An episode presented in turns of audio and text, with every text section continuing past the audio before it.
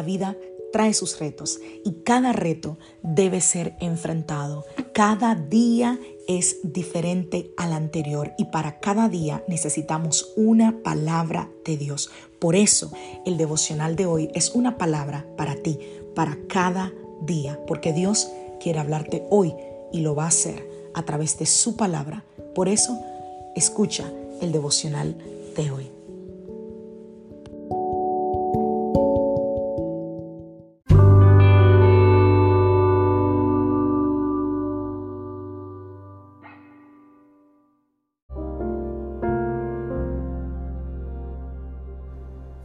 Devocional del día de hoy.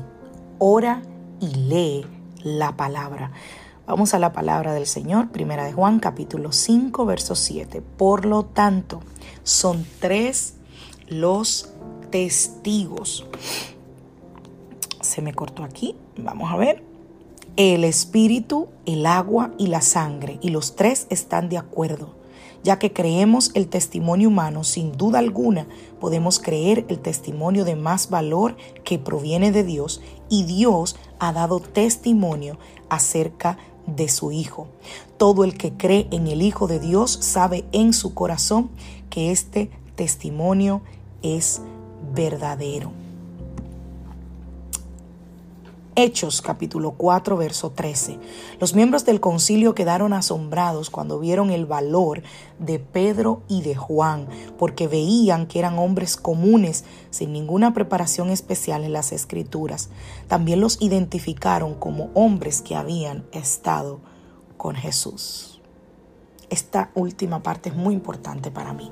También lo identificaron como hombres que habían estado con Jesús. Yo alabo al Señor porque tengo la oportunidad de tener un, comienzo fresco cada día, porque puedo cada día poder tener eh, eh, eh, un tiempo para estar con Él. Y es mi oración que tú también puedas hacer este tiempo y que le permitas a la Biblia, a la palabra de Dios, renovar tu mente, dedicándote cada día al estudio más profundo de la palabra del Señor. Hay muchos hombres y mujeres que son profesores de religión. No sé si en tu país eh, pasaba eso, pero en mi país sí.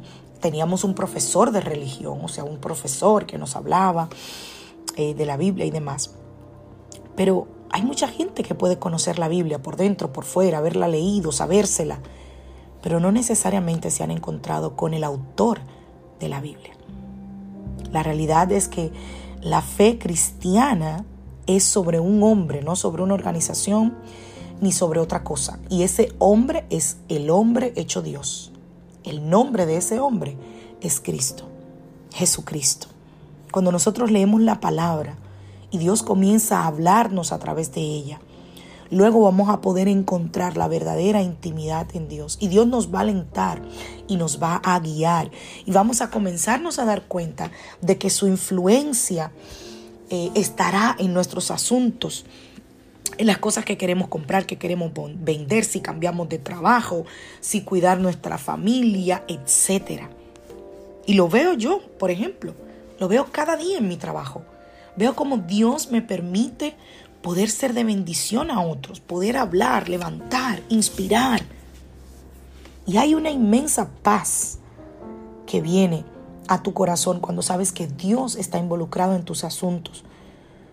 Cuando eres una persona que ora, que lee la palabra de Dios. Y no solo que ora y que lee la palabra, sino que la vives.